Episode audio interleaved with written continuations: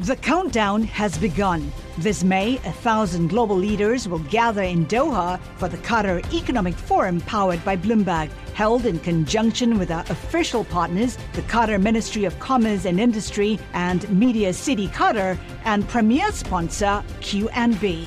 Join heads of state, influential ministers, and leading CEOs to make new connections and gain unique insights. Learn more at QatarEconomicForum.com. Le entregamos todo lo que necesita saber para comenzar el día. Esto es Bloomberg Daybreak para los que escuchan en América Latina y el resto del mundo. Muy buenos días y bienvenidos a Bloomberg Daybreak América Latina. Es jueves 21 de diciembre de 2023. Soy Laura Millán y estas son las noticias que marcan la jornada. El dólar cae y los futuros del S&P se recuperan tras la caída de ayer, la más grande en casi tres meses. Esto mientras los inversionistas siguen convencidos de que la Fed y otros bancos centrales reducirán las tasas de interés el año que viene. En Europa el stock 600 cae, la rentabilidad a 10 años de los bonos del Tesoro de Estados Unidos se mantiene en lo más bajo de los últimos cinco meses. Estados Unidos está considerando aumentar los aranceles en bienes chinos, incluyendo vehículos eléctricos, productos de energía solar y baterías. Lo haría para ayudar a su propia industria verde, según informa el Wall Street Journal. El país está llevando a cabo una revisión de los aranceles y podría completarla a principios del año que viene.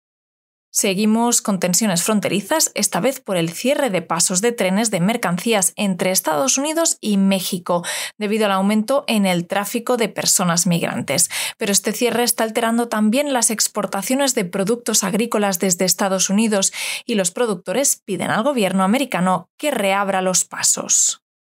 En empresas, el mejor stock del año es un proveedor de vehículos eléctricos coreano.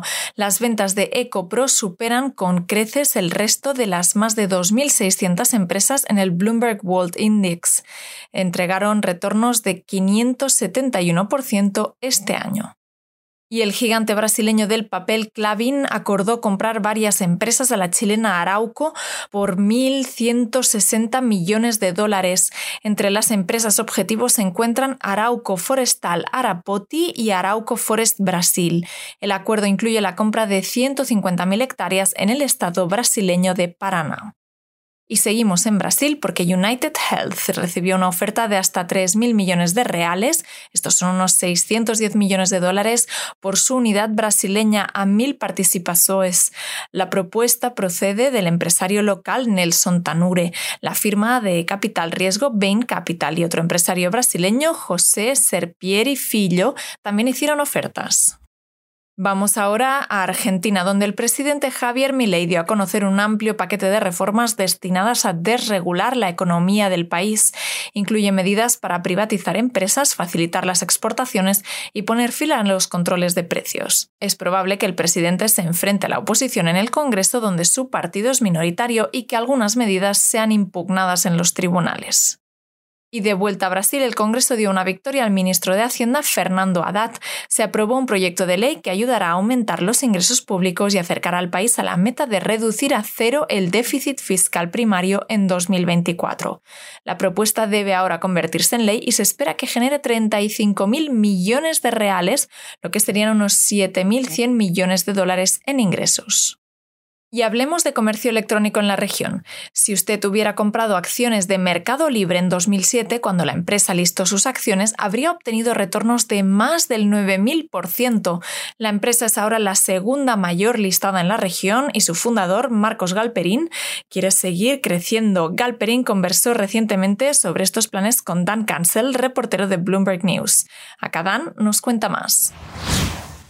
Yo creo que, que, lo sorprendente con Mercado Libre es que han crecido tanto ¿no? en los últimos 20 años. Incluso todo el mundo creció mucho en la pandemia, ¿no? ese tipo de negocio de, de home delivery, ¿no? de e-commerce. De, eh, y después de la pandemia, ¿no? mucha gente salió de su casa y empezó a comprar otra vez en, en las tiendas.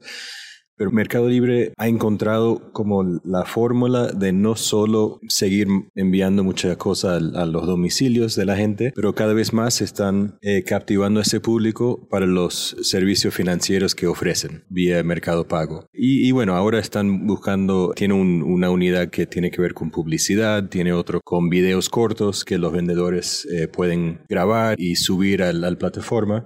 Entonces él más o menos destacó la innovación constante eh, del producto, de la plataforma. Y bueno, ellos van a seguir contratando y creciendo. Entonces ya tienen 50 mil personas. Este año fueron 13 mil contrataciones y el año que viene van a seguir contratando. Eh, el año que viene van a haber 3 mil ingenieros solo. No, no, no dio una cifra global de cuántos van a contratar, pero te da una idea de, la velocidad de crecimiento que, que, tienen. Y él destacó el tema de que durante 25 años han crecido un 30, 40% por año y es, él cree que va a seguir a ese ritmo. Dan, siempre se habla de que Amazon quiere crecer más acá en la región. ¿Qué te comentó sobre la competencia?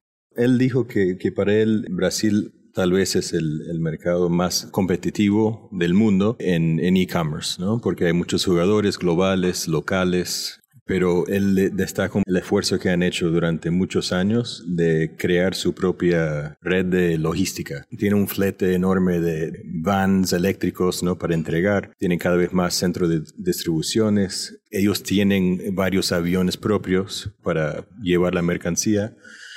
Y él destacó también México, que, que, se está poniendo también más, más competitivo, y ahí están operando a 100% de capacidad en, en, los centros de distribuciones, que es una cosa que van a seguir agradando. Él destacó una cosa interesante en México, que, que es un mercado con muy pocas barreras comerciales. Entonces ahí tiene un 15% de los productos en México vienen de, la China. Y obviamente están al lado de Estados Unidos y tienen toda esa oferta de, de bienes que pueden traer entonces, sin duda hay mucha competencia, pero ellos se sienten como preparados y ya con un buen market share para seguir creciendo. ¿Y Mercado Libre va a seguir siempre enfocado en América Latina o te dijo algo sobre crecer fuera del continente? Él cree que hay mucho para hacer todavía en la región. Eh, siempre han estado en, en la TAM, nunca han buscado un crecimiento fuera. Entonces, los mercados principales son Brasil, Argentina y, México, ¿no? Pero tienen otros países, ¿no? Que serían Chile, Perú, eh, Colombia, él mencionó Uruguay, que, que representan solo un 4% de, de las ventas actualmente. Entonces, obviamente, un crecimiento a futuro, hay mucho por hacer todavía, ¿no? En esa región. Terminamos con deportes. Los planes para una Superliga Europea de Fútbol que reúna a los clubes de élite obtuvo un sorprendente impulso. Esto después de que los jueces del máximo tribunal de la Unión Europea dictaminaran que los principales órganos rectores del deporte, incluida la FIFA, violaron la ley antimonopolio al frustrar el proyecto. Esto es todo por hoy. Para más información de Bloomberg News en español, los invito a suscribirse al newsletter 5 cosas para que inicien el día bien informados. El link está en la descripción del episodio. Soy Laura Millán. Muchas gracias por escucharnos. Para conocer todas las noticias que necesita para comenzar el día, revise Daybreak en la app Bloomberg Professional, donde puede personalizar las noticias que desee recibir. También puede suscribirse a la versión solo audio en Spotify, Apple Podcasts o la plataforma de su preferencia. Eso es todo por hoy. Escuche de lunes a viernes Bloomberg Daybreak.